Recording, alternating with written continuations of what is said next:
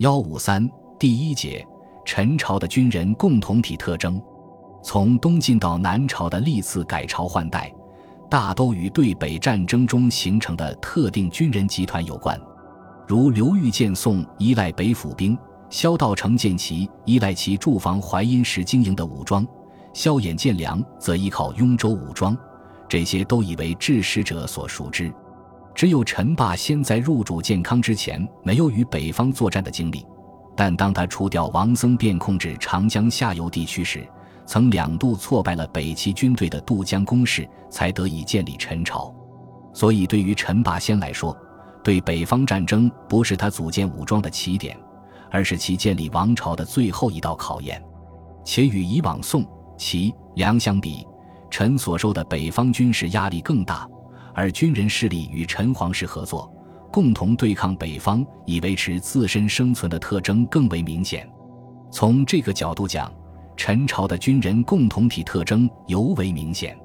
和以往刘裕、萧道成、萧衍崛起所依赖的军事力量相比，陈霸先军事集团的最鲜明特色就是构成上的开放性。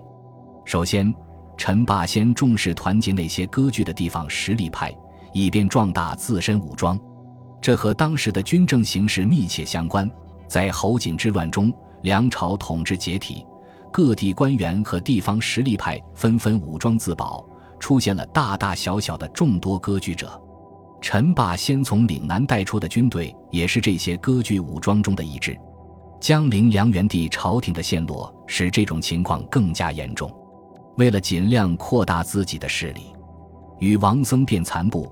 王林、北齐等敌人作战，陈霸先必须尽可能多地争取支持者和同盟者，所以在他和陈倩、文帝两代，主要将领大都是相继招纳而来。比如陈霸先在岭南崛起及北上时，招纳的将帅主要有胡颖、徐度、杜棱、杜僧明、周文玉、薛安都、欧阳。陈霸先出平侯景，驻扎京口时。又招纳了在沿江下游颇有地方势力的吴明彻、沈克二人。在火并王僧辩之后，陈霸先又招纳了元梁元帝及王僧辩旧部侯田、徐世普、周铁虎、程灵喜、韦载，以及割据地方的实力派鲁西达、荀朗。陈霸先死后，文帝陈谦继位，他继续对王林武装作战，进占长江中游地区，并逐渐扫平了江南的各种割据势力。基本统一长江以南。陈千元在陈霸先麾下为将时，就与同乡张昭达结君臣之分。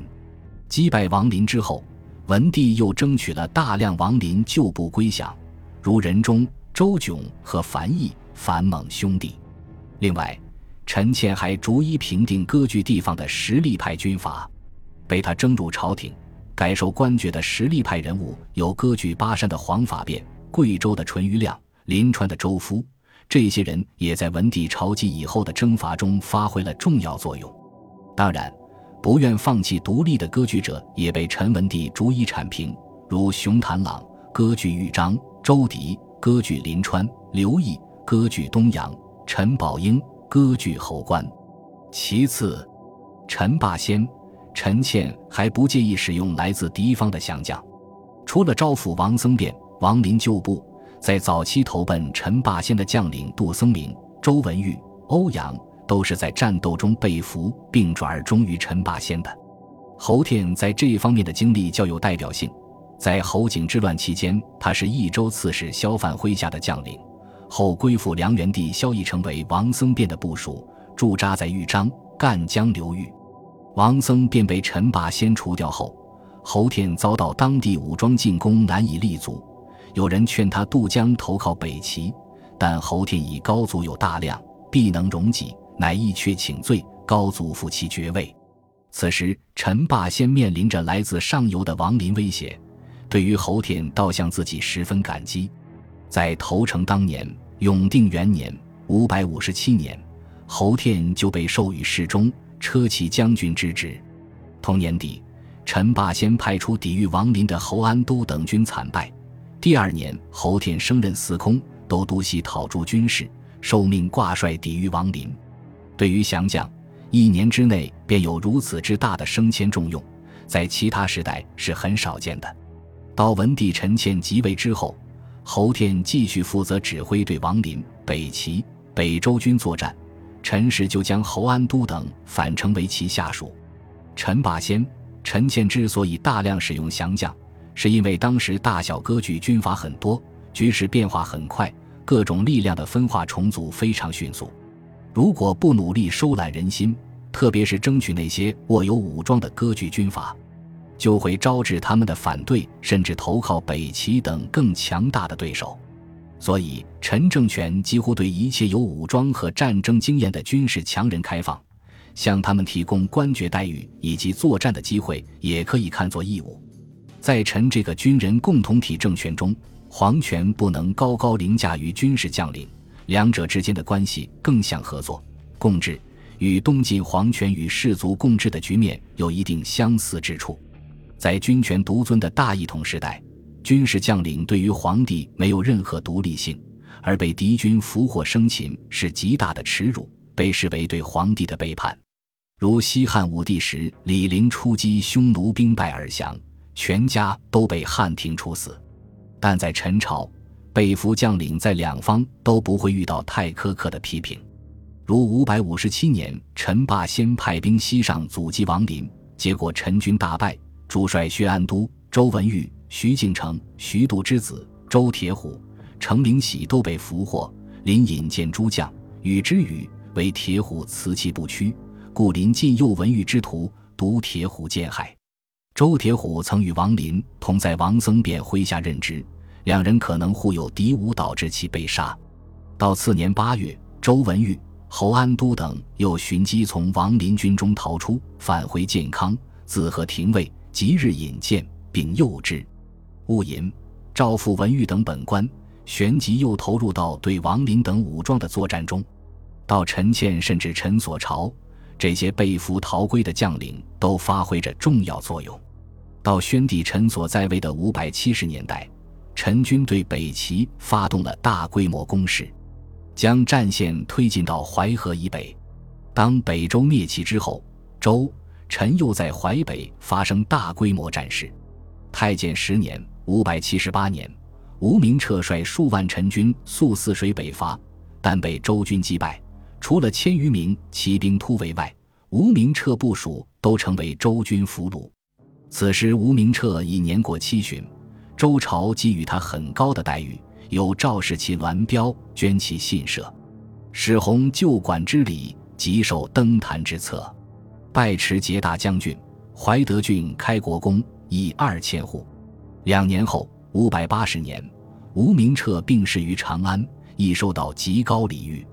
在南方，到后主陈叔宝即位的至德元年（五百八十三年），陈朝发诏书，高度肯定了吴明彻的功绩，称其虽志在屈身，即投降以求机会，而眼中双路，并是埋恨绝育，甚可接伤。追封其为少陵县开国侯，食邑一千户，并以其子吴惠爵继承爵位。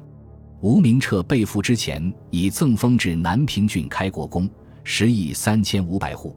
在其兵败之后，这些封爵显然已被撤销，至此部分恢复。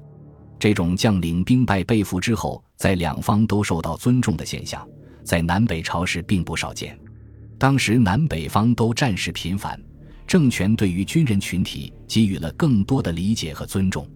北方比较典型的是西魏名将王思政。五百四十九年，他率八千士兵守卫颍川城，遭到十余万东魏军队围攻，粮尽城破被俘。东魏权臣丞相高澄追谥文襄，对王思政极为尊敬。齐文襄遣其常侍赵彦深就土山值守申邑，引荐文襄。辞气慷慨，无挠屈之容。文襄以其忠于所事，礼遇甚厚。后任命王思政为都官尚书，一统三司。死后还赠以本官，加兖州刺史。其子王康留在西魏北周境内司政县后，诏以因水城县非战之罪，增以三千五百户，以康熙爵太原公。王思政长子王元训亦随其一同被俘。其幼子王景在家乡亦被封为晋阳县侯，康抗表故让，不许。可见北齐、北周对王思政的待遇比陈朝对吴明彻还要高，这表现了政权对称直军人的尊重。特别是西魏、北周的统治阶层，所谓关陇贵族集团，这种军人共同体的色彩更为明显。陈霸先集团军人共同体比较明显的另一个表现，就是在五百五十五年底，北齐军徐子辉、人约所部渡过长江进攻建康，与陈霸先军进行了激烈战事，两军都粮尽力竭，被迫议和。齐军提出的条件是，陈霸先需交一名侄子到北齐为人质。陈霸先子侄多已被北周俘获，很不愿意接受这个条件。但是四方州郡并多卫兵，京都虚弱，粮运不济，在朝文武贤院与其和亲，陈霸先亦不能坚持己见，只得宣布送侄子陈谭朗入齐。他对诸将说：“齐寇若来，诸君须为孤立斗也。”双方由此达成和议，齐军返回江北。次年，齐军再次大举渡江进犯，被陈军击败。陈军拒绝释放俘获的齐将萧轨、东方老等，而陈谭朗也被北齐处死。在宣帝陈所朝、无名撤部全军覆没之后，陈朝一度面临亡国威胁。为了使举国上下团结振作，陈所在健康郊外立坛，与朝臣将领一起对天盟誓。次日，又分遣大使以盟誓颁下四方，上下相警戒也。这种强调君臣一体、共御国难的仪式也比较少见，亦可看作陈政权军人共同体风格的体现。本集播放完毕，感谢您的收听，喜欢请订阅加关注，主页有更多精彩内容。